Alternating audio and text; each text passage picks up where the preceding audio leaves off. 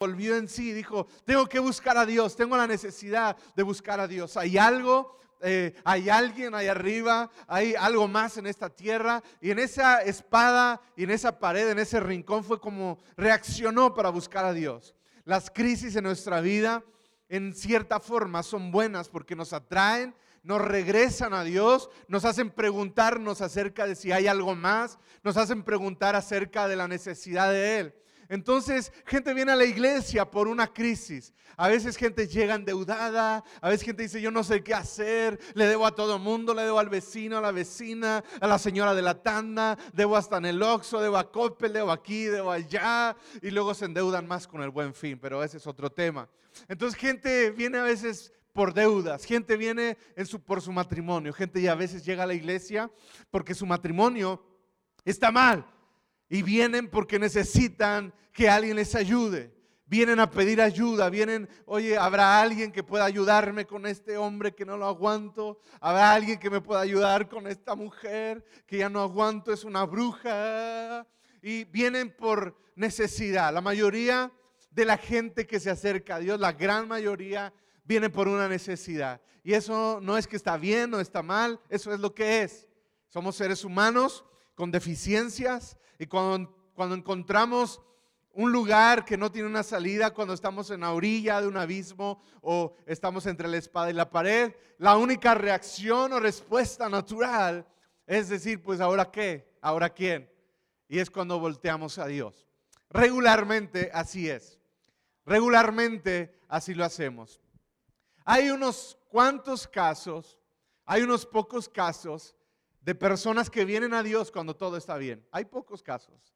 Cuando gente le está yendo bien en su trabajo, pero son muy escasos, le está yendo bien en su trabajo, su matrimonio se ve, uh, pues más o menos, eh, tiene buena relación con sus hijos, sus hijos tienen buena relación con él, completamente sano, vigoroso y, y todo lo que emprende prospera.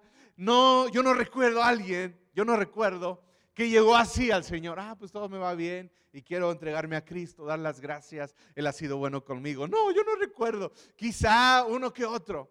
Pero la mayoría de la gente regresa, vuelve a Dios, viene a la iglesia, se acerca a Jesús cuando las cosas están mal. Yo puedo recordar de un hombre, creo que ya les platiqué, pero era un hombre hace unos años que estábamos haciendo una remodelación en el edificio de Más Vida, Cumbres de Morelia. Y estábamos ahí juntando fondos porque estábamos haciendo una ampliación y trabajando duro y, este, buscando aquí y allá y, la gente se había comprometido a dar, a sembrar. Algunos vendieron propiedades e invertimos, invertimos en, el edificio.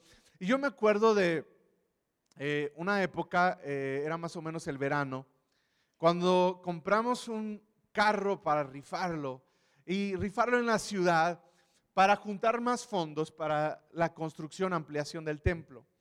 Entonces me acuerdo que invertimos en un carro, en ese tiempo estaban saliendo los Bora, no se acuerdan de los Bora, cuando recién salidos, el que traía un Bora era así como, ah, tiene un Bora, ¿verdad? Ese modelo era nuevo y compramos un Bora color rojo, brillante, flamante, el año y lo rifamos y mucha gente de la iglesia empezó a vender boletos con sus amigos y, y la causa era esta, estamos ampliando nuestra iglesia, te gustaría cooperar, te gustaría ser parte. Y yo me acuerdo que había un maestro en la iglesia, era un profesor, que tenía un amigo de él que era profesor también, no iba a la iglesia, no era cristiano, pero le estaba hablando de Cristo y le decía, oye, eh, pues tú necesitas encontrarte con Dios. Y, y esa persona le decía, pues yo no necesito de Dios, yo estoy bien. Era creo que el supervisor, era un maestro y tenía un cargo ahí en el sindicato y, y decía, pues tú, tú, tú necesitas a Dios, yo no necesito buscar a Dios.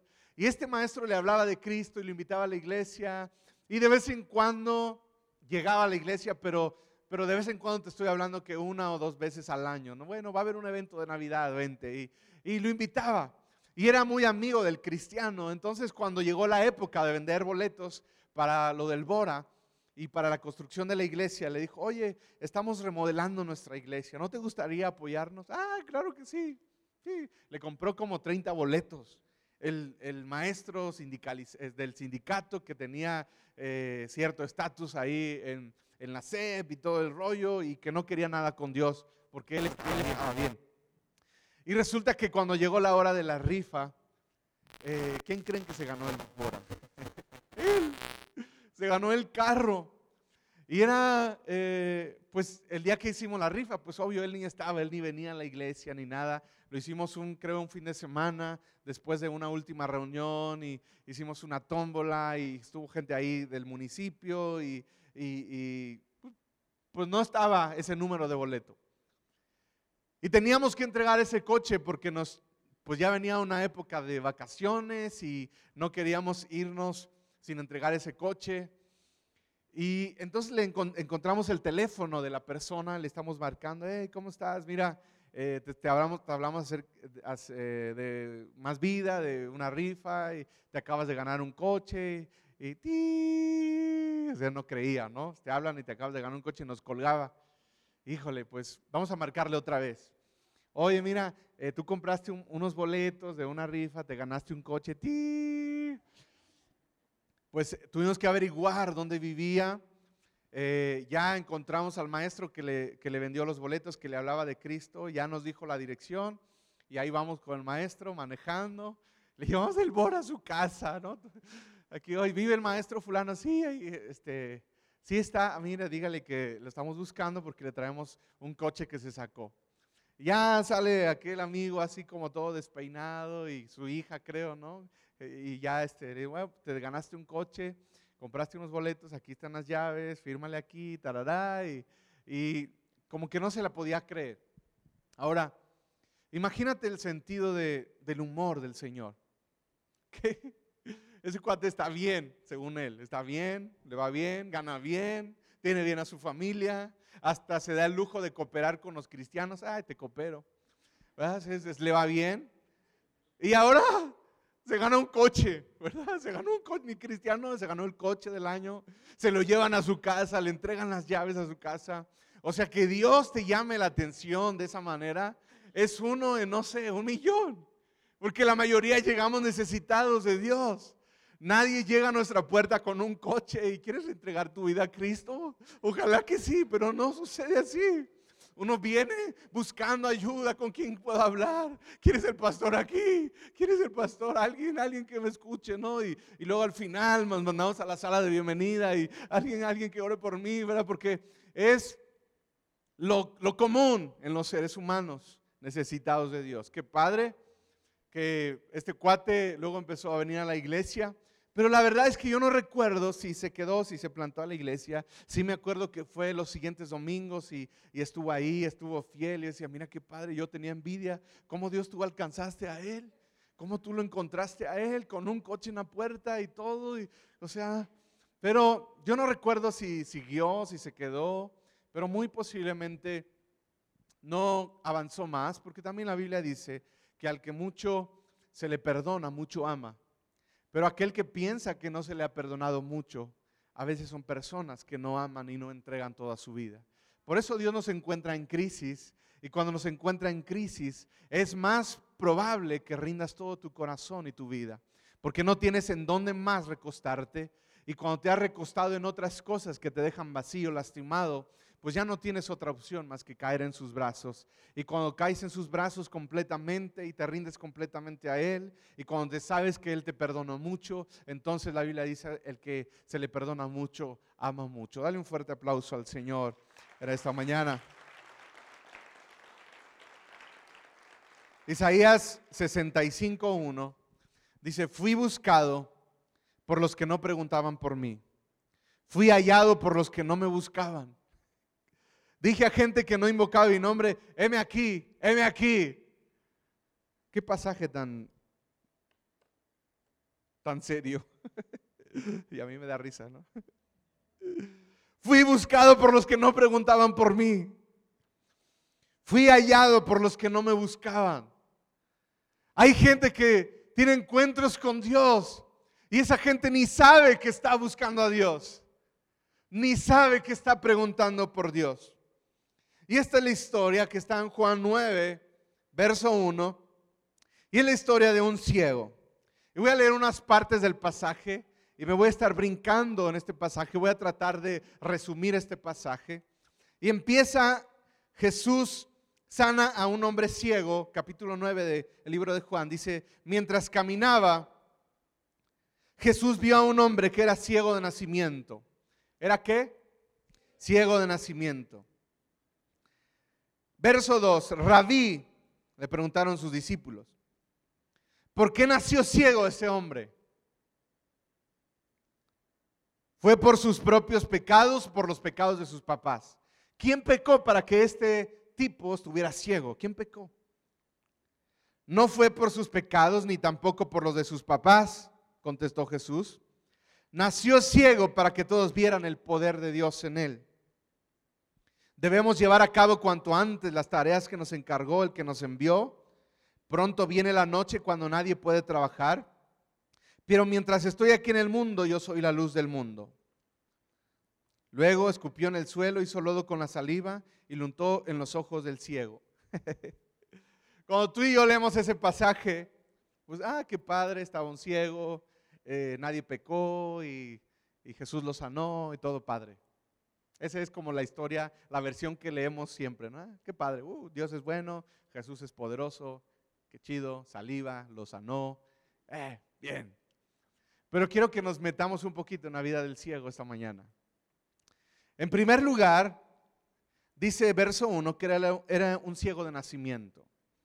Un ciego de nacimiento significa que jamás ha experimentado la luz del día, ha visto los colores que tú y yo conocemos y que para nosotros son naturales.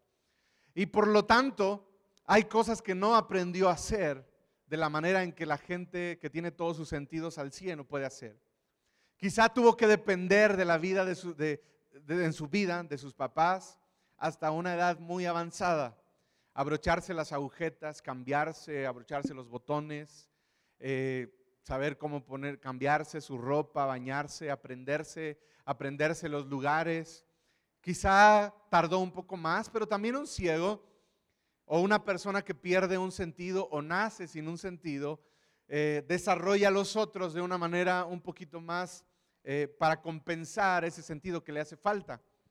No sé si sabes lo que estoy hablando, pero si una persona de repente perdió el sentido del oído, se compensa porque los otros sentidos se agudizan. Si alguien perdió la vista, de repente se agudiza demasiado el tacto y demasiado el oído. Si alguien perdió, o sea, usted entiende, este hombre estaba ciego de nacimiento y es probable que la percepción auditiva, la percepción del tacto habían aumentado. Él tenía que sobrevivir, tenía que adaptarse a las condiciones. Ahora, la Biblia nos da a entender que ese cuate se fue a trabajar estaba trabajando y trabajaba de mendigo, era un pordiosero.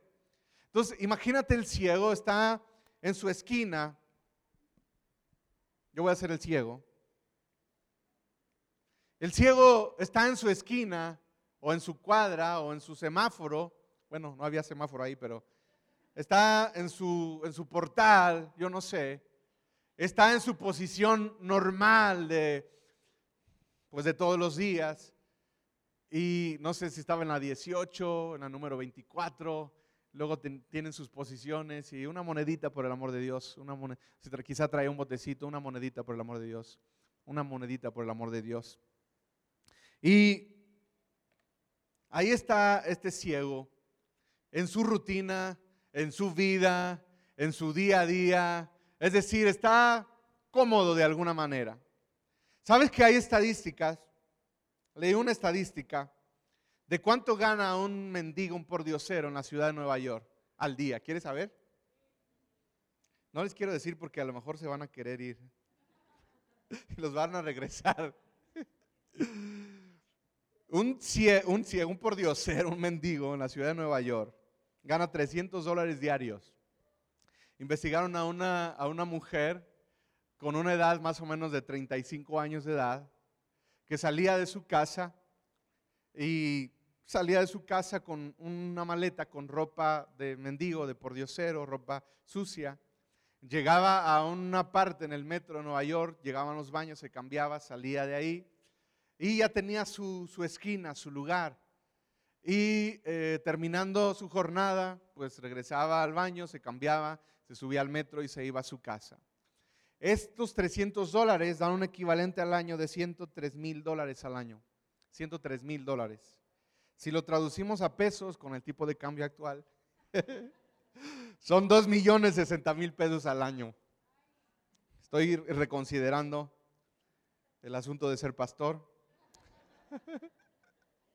Entonces imagínate ese cuate, sale temprano de su casa, se prepara, lo que le cuesta abrocharse, enrollarse sus zapatos y se viste, agarra su bastón, quizá tenía hasta un perro lazarillo, yo no sé. Y llega a su esquina, era su chamba, su modus vivendi, era de lo que vivía. Se va a su esquina y empieza a trabajar, ¿no? Y pone su raya y detrás de la raya que estoy trabajando. Y ahí está con su, con su alcancía, ¿no? Eh, por cierto, había un, había un hombre que, que estaba ciego a lo mejor era este también. y está con su moneda. Solamente tenía una moneda en su, en su botecito. Y pues una monedita, por el amor de Dios. Una monedita, por la, aventaba y caía la moneda. Una monedita, una monedita, por el amor de Dios. Una monedita. Y pasa un gandaya. Yo creo que era un fariseo ahí. Pasa un gandaya. Y cuando va la moneda en el aire, y, se la roba. Una monedita por el amor de Dios. Y ya me quedé sordo. Eso era paréntesis. No sé por qué me acordé de eso. Es que estamos hablando del ciego. Pero es un modus vivendi. Y puedes imaginarte al ciego. Y de repente el ciego está ahí y empieza a escuchar una conversación. Y esa conversación es la conversación de Jesús con sus discípulos. Rabí, ¿por qué nació ciego este hombre? ¿Fueron por, sus pecados o los pecados de su papá, de sus papás? Entonces, imagínate, él está ahí y acuérdate, sus oídos se agudizaron porque él no ve desde nacimiento. Entonces, su, su sentido del oído, pues alcanza a percibir lo que están hablando. Entonces, este cuate sí, como están hablando de mí, ¿verdad? Eh, a lo mejor el ciego está pensando, atrás de la raya, me están aquí. Eh,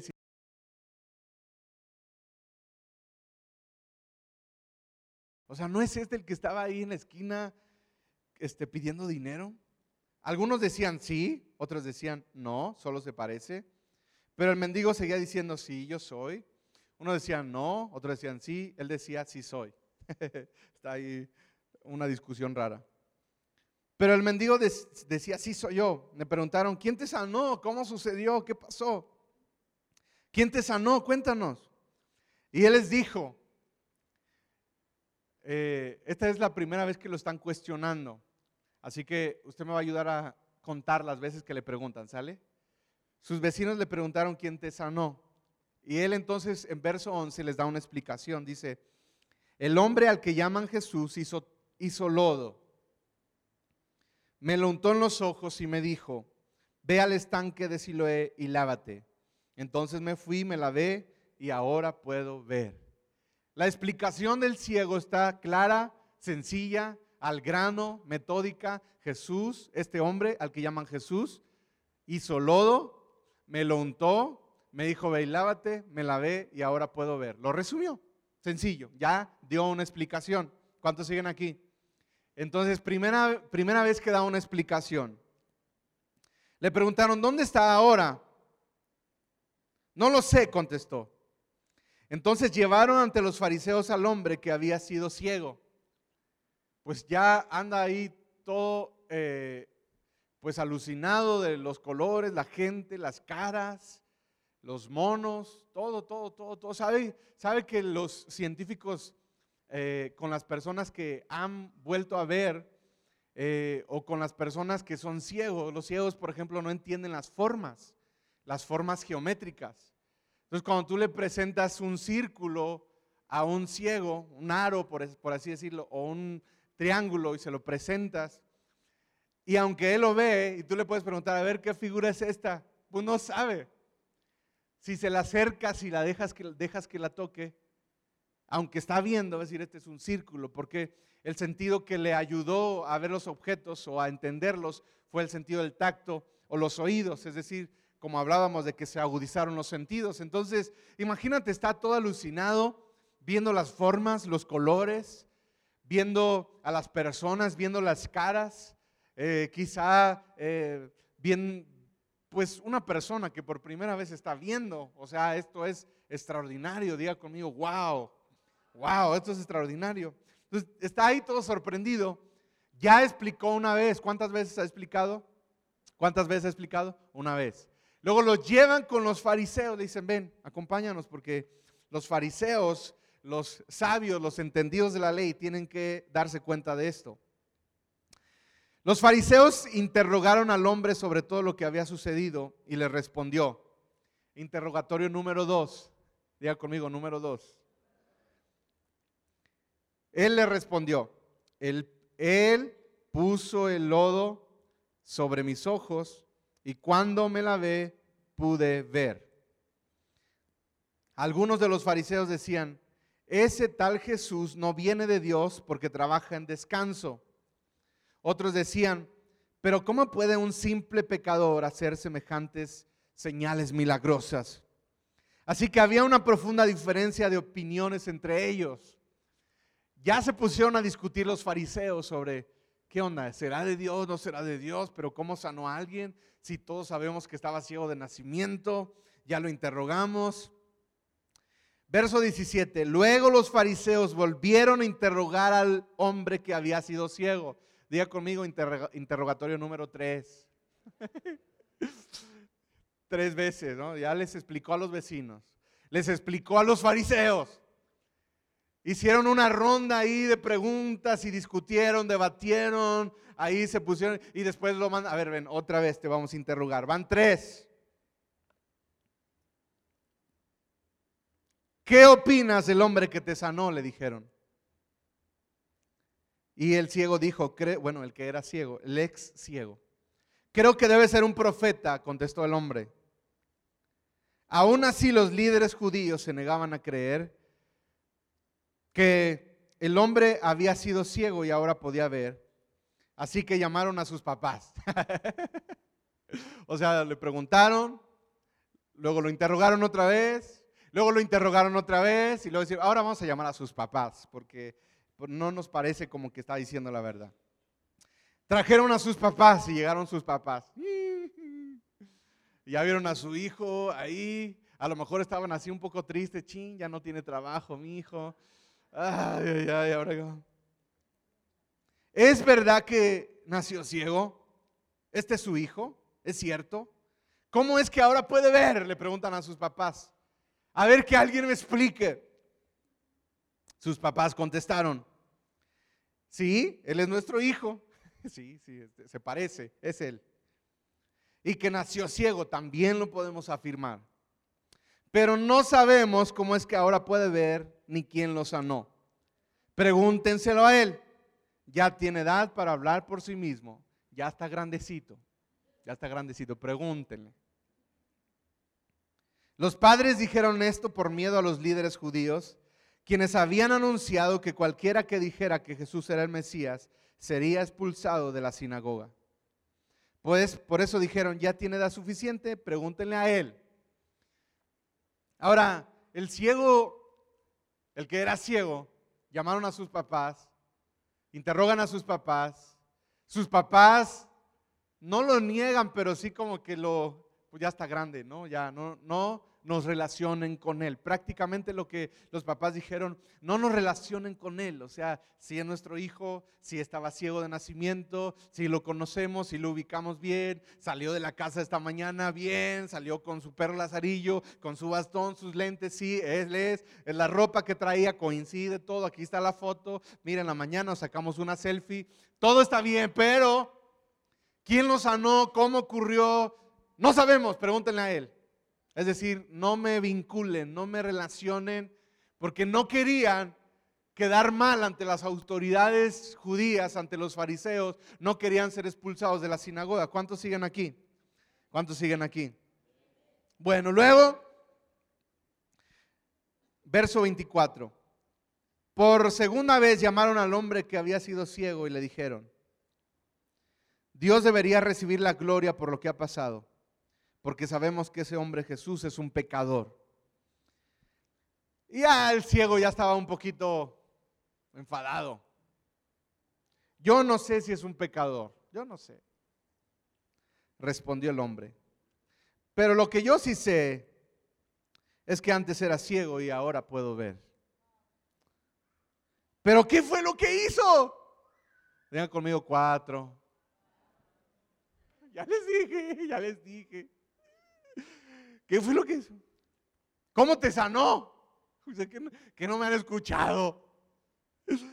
El, este, el discípulo Juan debería escribirlo para que lo lean ustedes. Y sí, lo escribió aquí cuatro veces, para que los fariseos lo leyeran cuatro veces.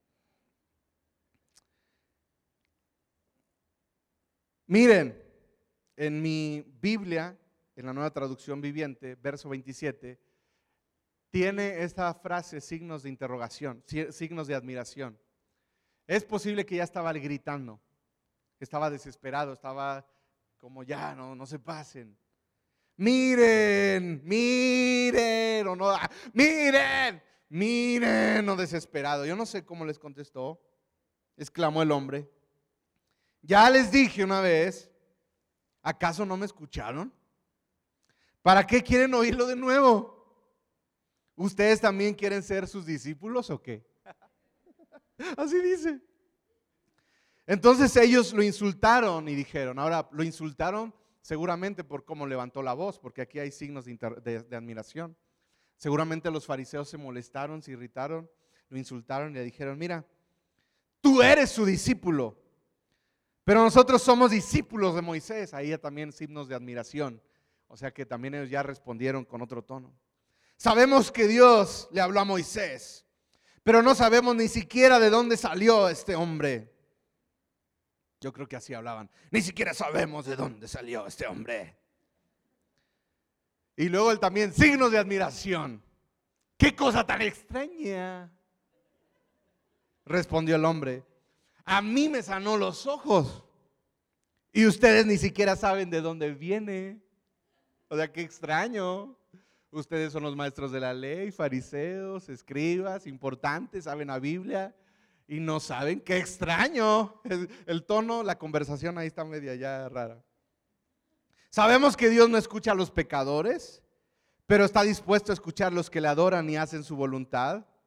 Desde el principio del mundo nadie ha podido abrir los ojos a un ciego de nacimiento si este hombre no viniera de parte de Dios, no me habría podido sanar, no habría podido hacerlo. O sea, este cuate ya está filosofando, está dando cosas teológicas aquí. Tú naciste ciego, pecador, hasta la médula, le respondieron. ¿Acaso tratas de enseñarnos a nosotros? Y lo echaron de la sinagoga.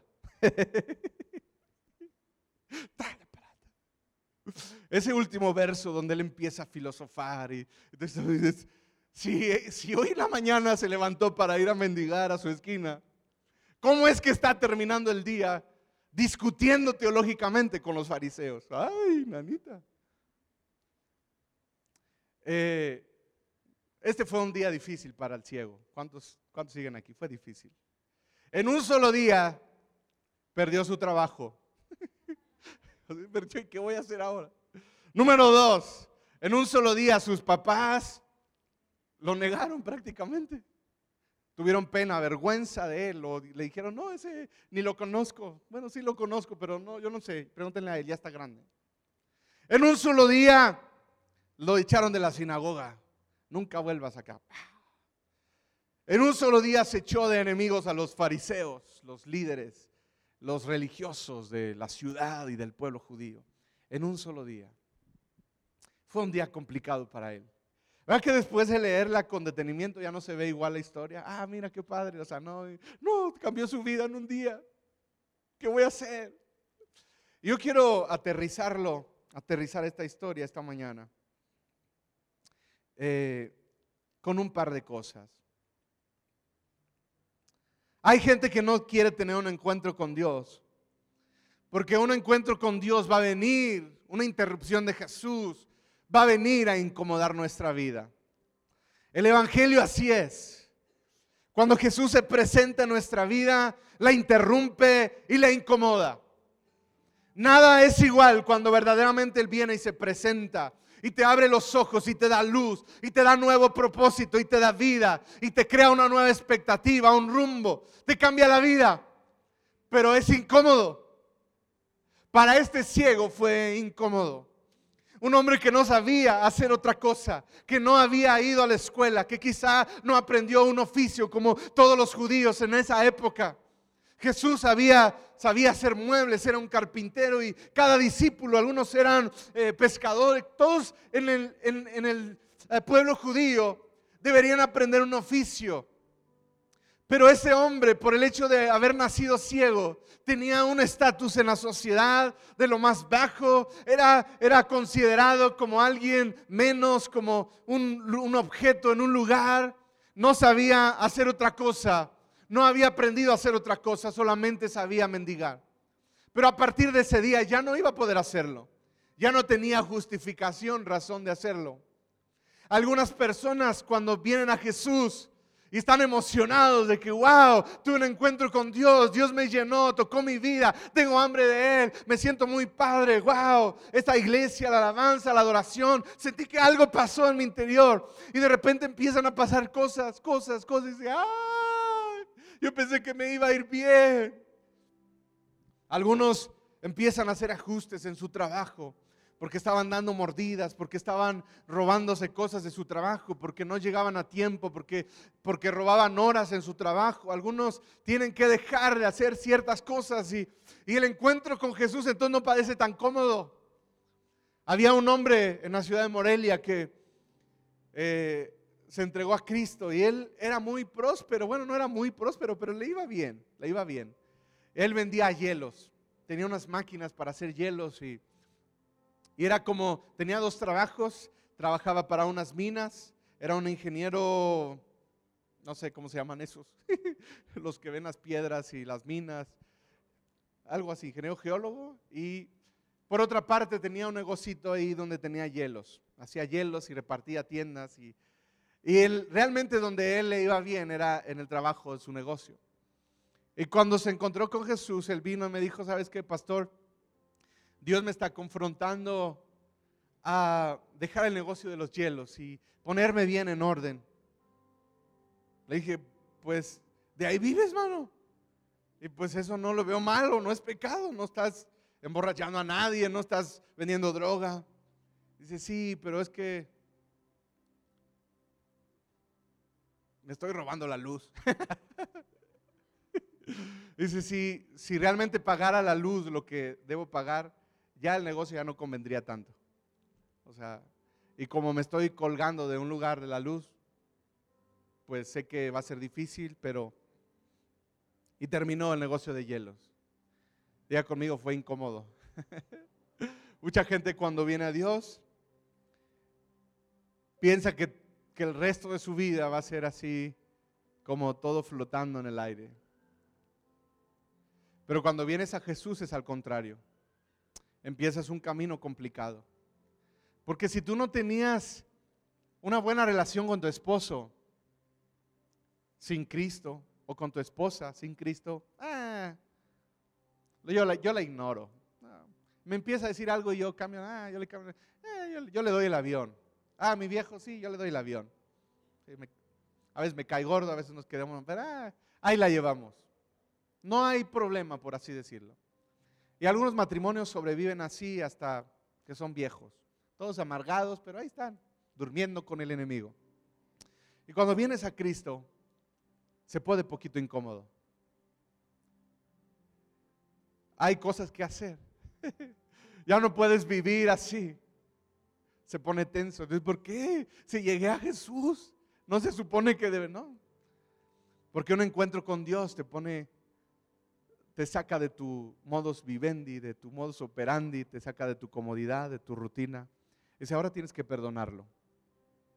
Ahora tienes a esa mujer que no se arregla, que a veces eh, te trata mal, que te sala la comida, a esa mujer, lo que sea.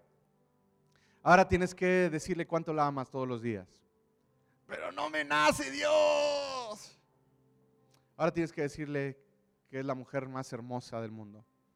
A ese que te cae gordo, que te cae mal, que por cierto le dices mi gordo, que, nada más de verlo te, te, te pone de malas y te enoja. Ahora tienes que servirlo. Ahora tienes que amarlo. Ahora tienes que decirle que Él es el mejor hombre que te pudo tocar. ¡Ah, Dios! Yo estaba a gusto siendo ciego mendigo. Está cómodo ahí. La vida con Jesús, el encuentro con Jesús, nos mete en un ritmo, nos saca de la comodidad. Y algunas personas no vienen a Jesús, no están dispuestos a hacerlo. Ven el precio y dicen, no manches, mejor aquí me quedo. Pero bendito Dios que, que no nos pregunta a veces. Bueno, nunca nos pregunta, Él es Dios. Y bendito Dios que no le preguntó a ese ciego, ¿quieres ser sano? bendito Dios ese día que Él interrumpió nuestra vida y no nos preguntó, sino que vino y nos abrió los ojos. Yo creo que a partir de ese día el ciego tuvo una razón por vivir, una razón por existir. Antes de Jesús, tú puedes tener tu vida cómoda, pero no tienes una razón por vivir. Después de Jesús hay un propósito y una razón que no te va a dejar en paz y te va a molestar. Algunos de aquí hay una razón que les mole que, está ahí y es Dios incomodándote, incomodándote, incomodándote, incomodándote, incomodándote, porque la vida cristiana no es comodidad. La vida cristiana se trata de ser como Él, lograr los planes que Él nos llamó a lograr y cumplir el propósito que Él soñó en la eternidad acerca de nosotros. Que Dios interrumpa nuestra vida una y otra vez. Y si hay alguien aquí esta mañana que quizá Dios está como queriendo interrumpir tu vida. Tú no conoces a Jesús. Nunca has entregado tu vida a Él. Sabes que hay un precio por pagar, pero dices, ay, ay, es que yo estoy bien, yo estoy bien, pero, pero Dios ahí está interrumpiendo tu vida. Yo quiero animarte a que no le des la espalda, no te voltees para otro lado, porque esa interrupción vale la pena, vale la pena. Esa interrupción vale tu eternidad. Esa interrupción vale tus generaciones. Esa interrupción vale tu existencia y tu vida en esta tierra. Yo veo las personas ininterrumpidas y las veo caminando como ese ciego, con una rutina, con una vida, con un todos los días, con un matrimonio más o menos, con una vida más o menos. Pero bendito Dios cuando nos interrumpe. Yo quiero animarte y quiero hacer una hora. ¿Por qué no nos ponemos de pie? Ya estoy terminando. Pero me gustaría hacer una oración por todas las personas que nunca han recibido su, a, Cristo en su corazón. Quizá tú has venido a una iglesia, o ido a una iglesia, o es tu primera vez aquí, y nunca le has dado tu vida a Cristo. Nunca le has dado tu corazón. Simplemente crees en Dios, pero, pero no es lo mismo creer en Dios que entregarle tu vida. No es lo mismo que el ciego crea en un Jesús ¿Sabe el principio del pasaje? Cuando da testimonio el ciego, el ciego dice, ese hombre que llaman Jesús, al principio era ese hombre. Pero mira cómo termina la historia.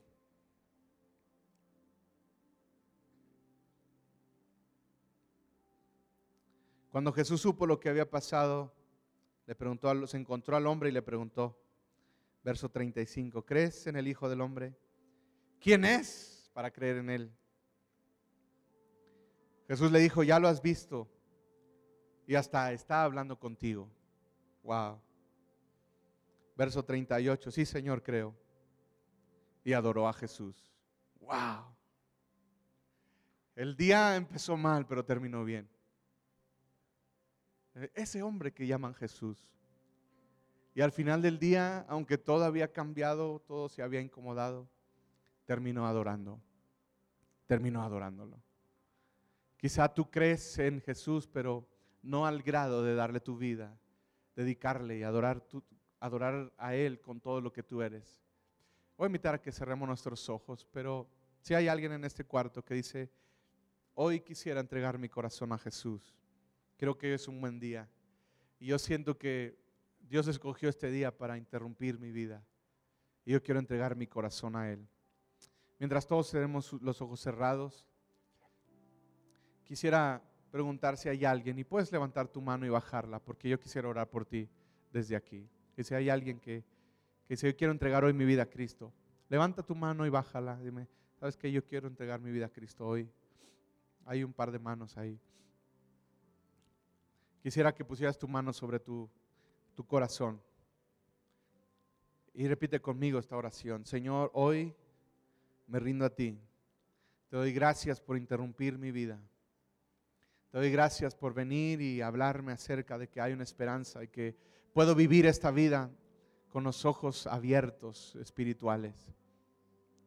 Te entrego mi corazón. Te pido perdón por mis pecados. Señor, si esta vida cristiana se trata no de comodidad, sino de conocerte, quiero hacerlo, cueste lo que cueste. Hoy quiero encontrarme contigo, así que te entrego mi corazón y mi vida, mi tiempo, mi futuro y todo lo que soy lo entrego a ti. Ven a vivir a mí, Señor. Ven a vivir a mí. Espíritu Santo, llena mi corazón. Te necesito. En el nombre de Jesús. Amén. Ahora déjame orar por ti. Si quieres en tu lugar, levanta tus manos. Padre, yo oro por cada persona aquí. Porque tú cuando nos interrumpes no solamente vienes una vez a interrumpirnos, tú vienes una y otra vez. Una vez que hemos rendido nuestro corazón, tú vienes una y otra vez. Y yo te pido que tú no dejes de interrumpirnos. Que Señor, cuando nuestra vida se ha vuelto cómoda, Señor, y cuando nuestra vida se ha vuelto rutinaria, cuando nuestra vida se ha apagado, cuando te conocemos pero otra vez estamos sin ver, yo te pido que tú nos interrumpas una y otra vez, una y otra vez. Señor, que a cada uno de los que están aquí, una y otra vez en áreas de nuestra vida que necesitamos cambiar o mejorar o arreglar o ser mejores. Ayúdanos. Si es con nuestros hijos, ayúdanos, interrúmpenos. Si es con nuestros papás, ayúdanos. Si es en nuestras finanzas, ayúdanos, interrúmpenos. Si es en nuestro matrimonio, interrúmpenos, Señor. Si es en el área de nuestro trabajo, de nuestra integridad, nuestros pensamientos, interrúmpenos, Señor, pero no nos dejes en el lugar en el que estamos. No nos dejes, Señor, ciegos, no nos dejes ahí. Queremos ser como tú. Queremos, Señor, cada día crecer más al nivel de la estatura del varón perfecto. Queremos ser más como tú, Jesús. Que aunque parezca incómodo, pero interrumpe nuestra vida hasta el día que nos encontremos contigo cara a cara, Señor. Te amamos y te exaltamos. Señor, y yo bendigo a cada persona el día de hoy. Bendigo su vida, su trabajo. Bendigo, Señor, eh, su negocio, bendigo sus planes, su salida, su entrada. Pido, Señor, que le des a cada uno una semana llena de tu presencia y de tu Espíritu Santo. En el nombre de Jesús. Amén y amén. Dale otro fuerte aplauso a Dios hoy. Amén. Ya acabé.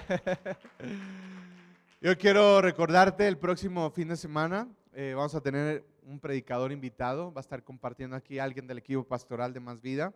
Y también quiero invitarles ahorita que se van a desayunar sus aguacates con salsa verde o roja, con tortillas a mano moradas.